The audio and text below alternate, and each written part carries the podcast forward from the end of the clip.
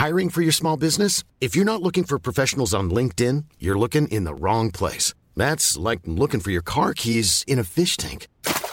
LinkedIn helps you hire professionals you can't find anywhere else, even those who aren't actively searching for a new job but might be open to the perfect role. In a given month, over 70% of LinkedIn users don't even visit other leading job sites. So start looking in the right place. With LinkedIn, you can hire professionals like a professional. Post your free job on linkedin.com slash people today.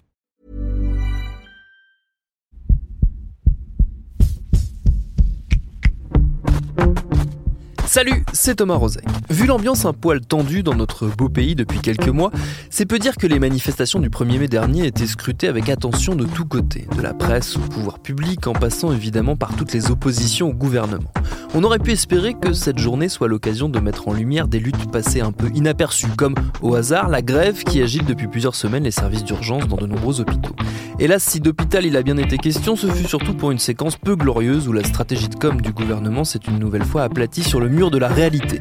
Mais c'est un autre sujet et en attendant d'y consacrer tout prochainement un épisode, on a surtout eu envie de remettre cette grève que j'évoquais plus tôt à l'ordre du jour. Que l'hôpital aille mal, c'est devenu tristement habituel. Ça fait longtemps qu'on le sait, qu'on a laissé s'installer la crise. Mais concrètement, d'où vient-elle? À quel malaise profond dans notre système de santé répond-elle? Quelles solutions imaginent les soignants et les soignantes pour sortir de l'impasse où ils se sentent coincés? Ce sera notre épisode du jour. Bienvenue dans Programme B.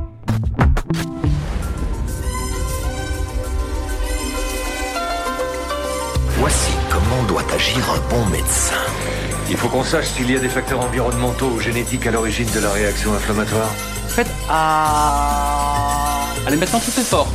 Histoire de bien comprendre ce qui se joue en ce moment dans les hôpitaux, quelques éléments de contexte. Le 18 mars, le personnel des urgences de l'hôpital Saint-Antoine à Paris se met en grève pour dénoncer à la fois le manque de moyens humains et financiers qui les touchent et leurs conséquences directes sur leurs conditions de travail, à savoir une dégradation de la qualité de la prise en charge des patients et donc une augmentation des tensions, voire de la violence. Depuis, la grève s'étend peu à peu à d'autres hôpitaux, d'abord au service d'urgence de la PHP, les hôpitaux publics parisiens, puis à Mulhouse, Angers, Valence et dans de plus en plus de villes pour atteindre une ampleur qui, selon les grévistes, est inédite sous la Ve République. Je suis allé discuter de tout ça avec quelqu'un qui suit ce mouvement de très près, le docteur Sabrina Ali Benali. Elle est médecin, militante au sein de la France Insoumise.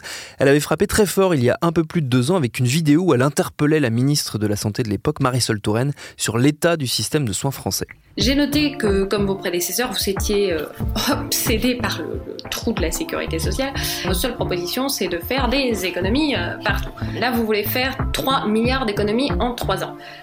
Même au 19e siècle, euh, ils avaient compris que les saignées, euh, c'était pas le remède à tous les maux. Hein bon, va falloir penser à, rapidement réouvrir les vannes avant que le plan Touraine, ça devienne le jeu du allez, premier qui se suicide a perdu. Hein bon, ça serait pas très bien pour l'hôpital, tout ça.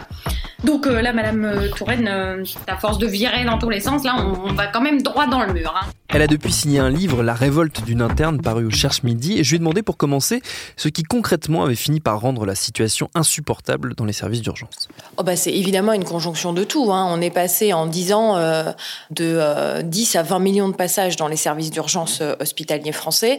Dans le même temps, on a fermé 100 000 lits en 10 ans. Ainsi donc, c'est très compliqué dans les services d'urgence de pouvoir trouver des lits d'aval, ce qui fait que ça engorge au niveau des urgences. Les effectifs, eux aussi, n'ont pas suivi. Les salaires des soignants n'ont évidemment pas suivi non plus en conséquence, ce qui fait qu'aujourd'hui, on a des soignants qui sont précarisés. Et effectivement, la détérioration des conditions de travail fait qu'il y a un turnover permanent aux urgences, ce qui fait que c'est très difficile d'assurer une cohésion d'équipe, un travail commun, et puis tout simplement dans le quotidien, euh, quand vous vous retrouvez de garde euh, avec une jeune infirmière une aide-soignante qui ne connaît pas le service, c'est très difficile. Moi, je me rappelle me retrouver à devoir faire des points de suture, euh, gants déjà stériles aux mains, et lui demander d'aller chercher quelque chose qui me manque puisque vous pouvez plus rien toucher, mais elle sait pas où c'est, etc. Donc vous reperdez du temps euh, pour le faire à sa place. Euh, et puis effectivement, euh, les urgences, c'est le point de cristallisation de, de tout. C'est-à-dire que la ville qui envoie vers l'hôpital, l'absence de suffisamment de médecins généralistes, les EHPAD qui n'ont pas les moyens de soigner sur place avec pas de médecin coordinateur, pas d'infirmière la nuit, qui fait que ça renvoie aussi vers les urgences, la difficulté à trouver des lits qui fait que à l'intérieur, l'interne ou le senior va devoir appeler 5, 10, 15 hôpitaux pour trouver une place pour mettre euh, la personne euh, qui suit et qui nécessite euh, des soins plus spécialisés. Donc tout ça fait que, mise ensemble, auquel vous rajoutez du coup l'épuisement des, des, familles qui attendent des heures, l'agacement qui peut aller parfois du coup jusqu'à l'agression, l'incivilité, etc. Voilà, hein, ça fait des urgences maintenant la goutte d'eau qui fait déborder le vase. Hein. Si je reprends un peu l'idée que vous développiez, c'est les urgences, c'est le la partie immergée, on va dire, de, l'iceberg qui montre la dégradation, non pas que des urgences, mais du, de tout le système de soins euh, français.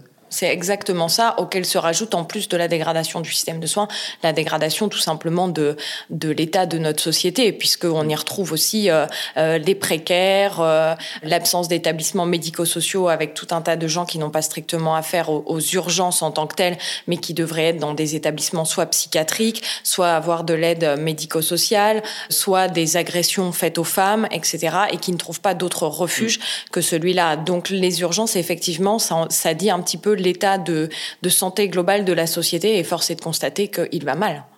Est-ce que cette question, elle est suffisamment prise au sérieux par les pouvoirs publics? Il y a eu plusieurs annonces, euh, on va dire à la fois de la part de la PHP précisément euh, sur des, des, postes qui doivent être débloqués, des moyens qui doivent être débloqués. Il y a un plan pour, euh, pour l'hôpital qui est annoncé de la part du gouvernement, mais est-ce que les moyens annoncés sont à la mesure du problème? Bah, de mon avis, absolument pas, et de l'avis des personnels qui continuent à se mobiliser euh, non plus. Pour ne prendre que la PHP, on est passé de 35 puis à 45 puis à 61 postes supplémentaires. Les syndicats euh, et euh, les associations SAMU Urgence de France ont calculé qu'il manquait 700 postes. Donc vous voyez à quel point on n'est absolument pas dans le cadrage suffisant demandé. Vous avez partout l'absence de réaction, quels que soient les services d'urgence aujourd'hui. La ministre de la Santé n'a toujours pas eu une seule réaction sur ce mouvement ce qui est dramatique quand on pense son ampleur justement inédite sous la Ve République. Elle l'a une seule fois dit à Public Sénat que ce n'était pas les conditions de travail qui avaient déclenché la grève, mais les agressions. Enfin, dire ça, c'est quand même nier toute la problématique du fait que l'incivilité et l'agression, elle ne sort pas euh, par hasard. Mmh. Il faut tenir compte d'un contexte global qui emmène les gens à en arriver là. Et c'est pas en mettant des caméras de surveillance qu'on va résoudre le problème. Aujourd'hui, vous avez encore un clip de Mulhouse qui dit clairement, nous n'assurons plus notre mission de service public, mmh. nous vous abandonnons sur les brancards. Et ça, c'est pas Sabrina qui le dit, c'est clip après clip, euh, manifestation, tribune de gens qui sont euh, loin d'être euh, des réactionnaires ou des extrémistes, des gens qui juste aiment leur métier et veulent soigner correctement. Mmh. Donc aujourd'hui, c'est pas des solutions qui sont proposées, ce sont des effets de communication et derrière, il y a rien, rien, rien de réel et on laisse les gens dans des souffrances qui sont pas euh, dignes de, de nos gouvernants. Et justement, alors quelles solutions il faudrait euh, apporter? C'est quoi les idées qui circulent actuellement au sein des, groupes de soignants qui sont mobilisés euh, pour cette grève? Quelles idées sont mises sur la table pour améliorer la situation, sortir de cette impasse? Bah, les idées, elles sont assez simples. Hein. D'ailleurs, ce ne sont pas des idées, c'est des calculs hein, statistiques. Hein. On calcule un nombre de soignants pour un nombre de patients, etc. Donc, il y a effectivement une augmentation des personnels. Il y a un arrêt de la fermeture des lits intra-hospitaliers. Il y a une prise en compte de la médecine de ville avec la médecine de l'hôpital, parce que faire le tout ambulatoire, euh, c'est, ça peut être une idée, mais enfin à condition d'en assurer euh, le service après-vente. Lorsqu'aujourd'hui vous faites partir un patient et que son seul moyen de retour dans les 48 heures c'est les urgences, c'est pas possible. Nous, il faut aussi que les médecins généralistes en permanence de soins ou simplement libéraux la journée puissent avoir des partenariats avec les spécialistes dans l'hôpital pour faire hospitaliser des patients qui ne nécessitent pas de soins urgences directement dans les services, sans passer par la case urgence. Il y a plein de choses comme ça et ensuite, il y a effectivement les investissements. La Fédération hospitalière de France, elle estime que pour que l'hôpital soit à flot, il faut à peu près 6,5 milliards d'investissements annuels. Aujourd'hui, ils sont en dessous de 4 milliards. Donc, il y a 1 plus 1, euh, ça doit faire 2. Et avec ce gouvernement, 1 plus 1, ça fait toujours moins que 2. Donc, tout simplement, c'est pas, c'est pas possible en l'état. Il y a une difficulté majeure, j'ai l'impression, euh, quand on voit ça d'un œil extérieur, évidemment, euh, dans cette grève, c'est la difficulté de la faire voir, de la rendre, de la rendre visible. Ça tient notamment au fait que, malgré cette grève, les soins sont assurés, les, services fonctionnent les services tournent, les services ne sont pas fermés. Est-ce que justement, il n'y a pas un cap à passer de ce point de vue-là euh, pour la grève? Bah, nous, on peut pas. Nos métiers, on, on peut pas euh, faire grève de cette façon-là. Alors, dans certaines villes, il y a eu des fermetures euh, du service d'urgence euh, sur des créneaux horaires, sauf urgence vitale. Donc, ils l'ont fait. En l'occurrence, c'est évidemment très difficile, mais au-delà, euh, moi, je pense pas qu'elle se voit pas, puisqu'on a aujourd'hui un, un- même le hashtag soutien à la grève des urgences qui a fait un gros succès. On a partout dans les villes, et la presse en rend bien compte. Donc, le silence, il est juste un déni des autorités. Maintenant, aujourd'hui, il y a un grave problème. Quand vous pensez que à la visite de Monsieur Castaner à la Pitié-Salpêtrière, en sus de faire un mensonge gravissime, on a jeté dans les poubelles les banderoles des soignants en grève et on a interdit au personnel qui avait les, les, les écriteaux en grève dans le dos de se montrer face caméra et de les cacher. Ça montre aussi là comment euh, c'est pas que ce, ce mouvement n'est pas entendu, c'est qu'on veut volontairement le cacher et le faire taire. Et ça, c'est inadmissible. Il y a aussi peut-être la nécessité d'avoir un relais dans la population, que ce soit la population qui se mobilise pour dire nous voulons un système de soins qui soit adapté euh, à la société aujourd'hui. Oui, bien sûr. Bah, effectivement, hein, c'est en l'occurrence quand on fait ces clips, ces hashtags, etc. Tout le monde demande le soutien de la population parce que c'est pas pour nous simplement qu'on fait ça. C'est évidemment pour nos patients. On a bien vu récemment euh, le nombre de, décès qu'il y a eu en salle d'attente. Et l'idée, c'est de dire ça peut être tout le monde demain et ça nous concerne tous. Aujourd'hui, avec euh, la fermeture du SMUR la nuit et le week-end, quand vous êtes en banlieue parisienne à Issy-les-Moulineaux euh, ou à Clamart, on a fermé la ligne de SMUR. Celui qui fait un arrêt cardiaque un week-end à Il doit attendre que le SMUR de Garches arrive. C'est 26 minutes. Autant vous dire qu'il va falloir avoir des biceps pour masser. Donc évidemment, ça concerne tout le monde. Les gens doivent s'emparer de cette question. Après, c'est effectivement très difficile dans la mesure où l'état de la société est tel que les gens sont tellement pressurisés dans leur quotidien. Nous, en plus, on peut pas donner de date de manifestation dans la rue puisqu'on est tous les jours au travail. Ce qui fait que ça passe par les réseaux sociaux, un soutien massif sur place, devant les maternités, devant les hôpitaux, dans les services d'urgence, etc. Mais tout le monde sait aujourd'hui que la population soutient massivement les soignants. Euh, Lorsqu'on a fait avec les docteurs Pelou et les docteurs Prudhomme la pétition pour le respect des soignants et des personnels en EHPAD, on a obtenu plus d'un demi-million de signatures. Donc le problème euh, n'est pas là, puisqu'on voit aujourd'hui à quel point, même lorsqu'il y a mobilisation, qu'elle soit dans la rue, qu'elle soit sur les réseaux sociaux, le vrai problème aujourd'hui, c'est la sourde oreille du gouvernement que je trouve personnellement euh, à la fois dangereuse, mais aussi irresponsable. On vous souhaite toute la santé mais avec tout c'est plus certain. On manque de sous, on manque de tout, mais surtout on manque de mains. On vous souhaite toute la santé du monde, mais sans moyens on ne peut rien.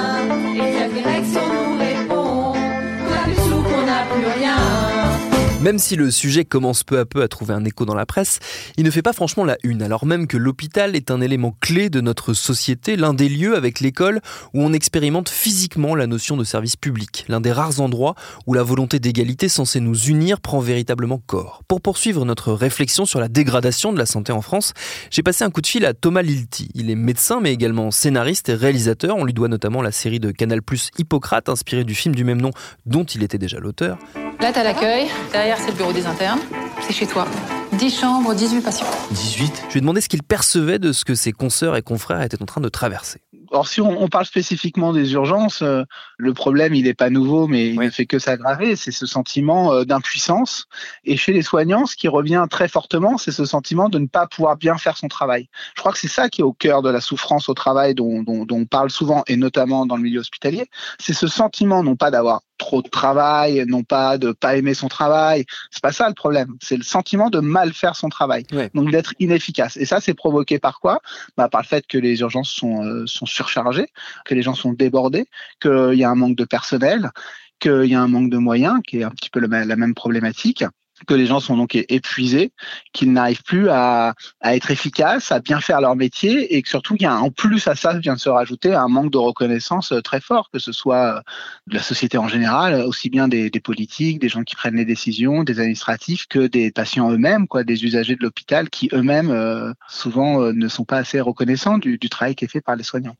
Justement, sur cette euh, thématique de la reconnaissance, il y a un, un truc qui m'a toujours fasciné, et là, je parle plus aux, on va dire, aux créateurs de films et de séries qu'aux médecins quelque part, ou même aux deux, on va dire.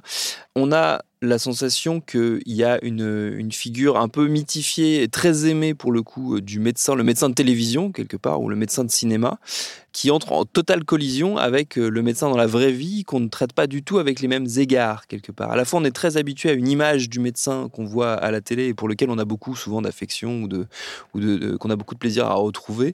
Et à côté ça, on lit des témoignages tout à fait terrifiants sur la manière dont ça se passe vraiment la confrontation entre le public et, le corps médical. Vous, ça vous, est-ce que c'est quelque chose qui vous travaille euh, quelque part euh, dans, la création? Bien sûr, vous avez entièrement raison. Je pense que ça, déjà, il y y a un biais énorme qui est euh, le fait que l'image dans la fiction du médecin est surtout une image de médecin américain finalement. Oui, bien sûr. Donc, euh, puisque la fiction médicale, elle est surtout américaine. C'est Dr House, c'est Urgence, c'est Grey's Anatomy, etc. Et donc, obligatoirement, tout ça euh, avec l'exotisme et l'éloignement qu'on peut avoir par rapport au système de santé américain, en tout cas glamourifié par, par la fiction. Donc oui, mais je pense que les gens sont pas dupes, ça c'est la fiction.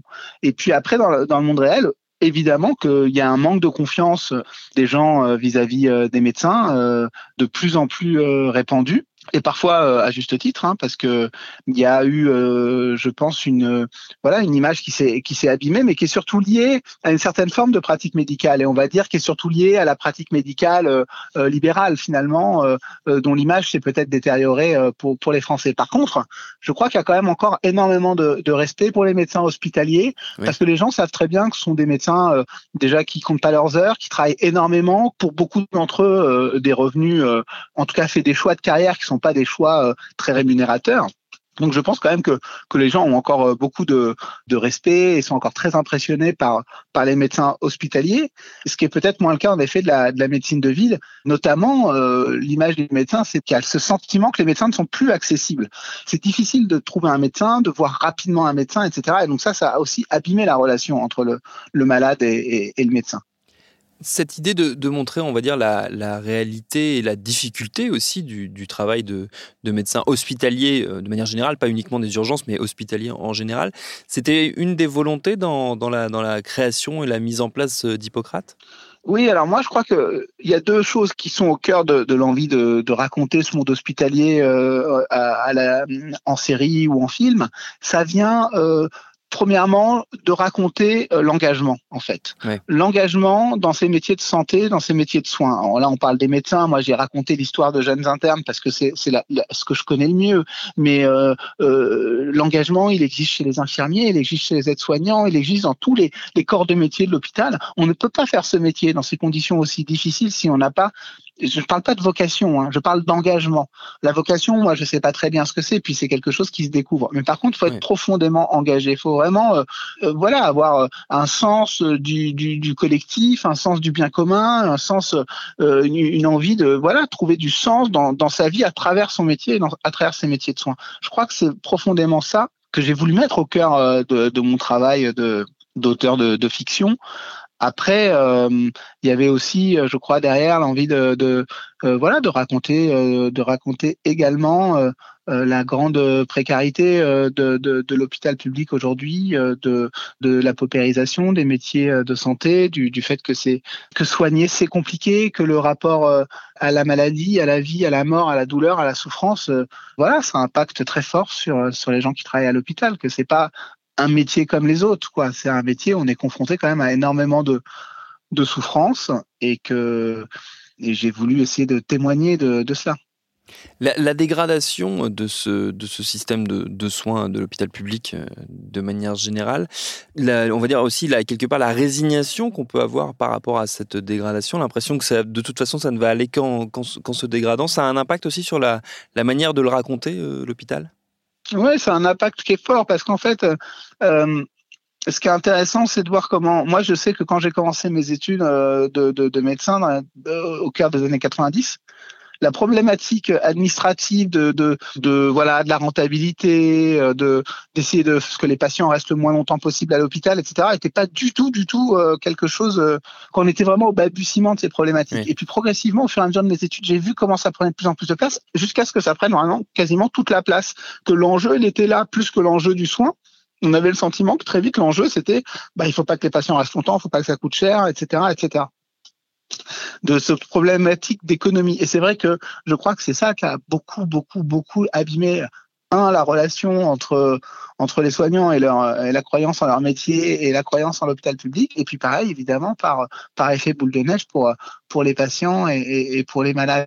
Donc, euh, j'ai vu comment euh, euh, cette dégradation, elle est venue en effet de d'une dégradation aussi de, de voilà de, de, choix politiques qui ont abîmé certainement l'hôpital public. Après, je pense que rien n'est rien n'est sans retour quoi. On peut travailler à essayer à essayer euh, d'améliorer. Mais la grande souffrance, elle vient du fait que les soignants ont de moins en moins de temps auprès de leurs malades, auprès des gens hospitalisés. C'est ça qui est très compliqué, c'est que les infirmiers, les médecins, ils ont moins de temps qu'avant, pas uniquement parce qu'ils sont moins nombreux, mais parce qu'on leur demande énormément aussi de travail euh, un travail différent. Ils ont moins de temps près des, des, malades. Et évidemment, les malades, quand on est usager de l'hôpital, on, on, est tous été dans notre vie euh, usager de l'hôpital, ou alors on a un parent euh, qui a été hospitalisé ou un ami, et eh ben on se rend compte que, c'est vrai que c'est de ça dont se, plaignent les gens. On ne voit plus les médecins, on voit de moins en moins les infirmières, même si on continue à les, les infirmiers, les infirmières, même si on continue à les voir beaucoup, on les voit moins qu'avant, et on a le sentiment de, voilà d'être moins bien pris en charge déjà par ce manque de présence.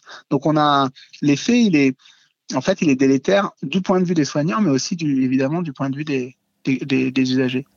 Oui, justement, pour revenir à cette, idée d'engagement qu'on évoquait plus tôt, la, difficulté principale, on a, on a l'impression euh, qu'expérimentent les soignants vraiment, c'est d'avoir un quotidien qui soit pas à la hauteur de l'engagement que eux mettent dans le, travail, d'avoir une réalité du travail qui est très éloignée de l'investissement que eux, euh, eux peuvent envoyer dans leur pratique professionnelle. Oui, c'est vrai. C'est-à-dire que l'investissement pour pour les hospitaliers, euh, j'englobe hein, aussi bien les médecins que que les autres corps de, de, de, de métier, les autres soignants, les soignants en général. J'essaie quand même de de de trouver euh, une unité entre tous, euh, même si chacun fait un métier différent. Vraiment, euh, vous mettez le doigt sur une chose qui est importante, oui, c'est que cet engagement, en effet, il vient comme, on va dire, frotter avec un sentiment de désengagement du service public, de l'État. Euh, et c'est vrai à l'hôpital, mais c'est vrai aussi euh, en médecine rurale, c'est vrai aussi dans, en médecine libérale, pour pas brocarder la médecine libérale du tout, parce qu'en effet, euh, en médecine libérale, il y a aussi ce sentiment des médecins qui s'installent dans des zones, des zones où il y a peu de médecins, où ils abattent un travail énorme, avec le sentiment eux aussi d'être oubliés, voilà, par l'État, par les pouvoirs politiques. Et c'est comme ça que se sont propagés année après année des déserts médicaux qui sont maintenant même au sein des au sein des villes.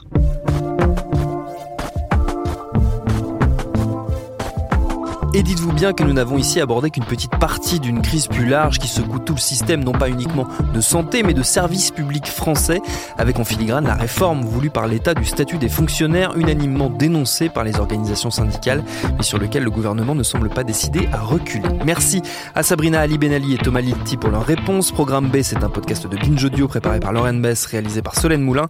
Abonnez-vous sur votre appli de podcast préféré pour ne manquer aucun de nos épisodes, Facebook, Twitter et consorts pour nous interpeller. Et à demain pour un nouvel épisode. Binge. Hi, I'm Daniel, founder of Pretty Litter. Cats and cat owners deserve better than any old-fashioned litter. That's why I teamed up with scientists and veterinarians to create Pretty Litter. Its innovative crystal formula has superior odor control and weighs up to 80% less than clay litter. Pretty Litter even monitors health by changing colors to help detect early signs of potential illness. It's the world's smartest kitty litter. Go to prettylitter.com and use code ACAST for 20% off your first order and a free cat toy. Terms and conditions apply. See site for details.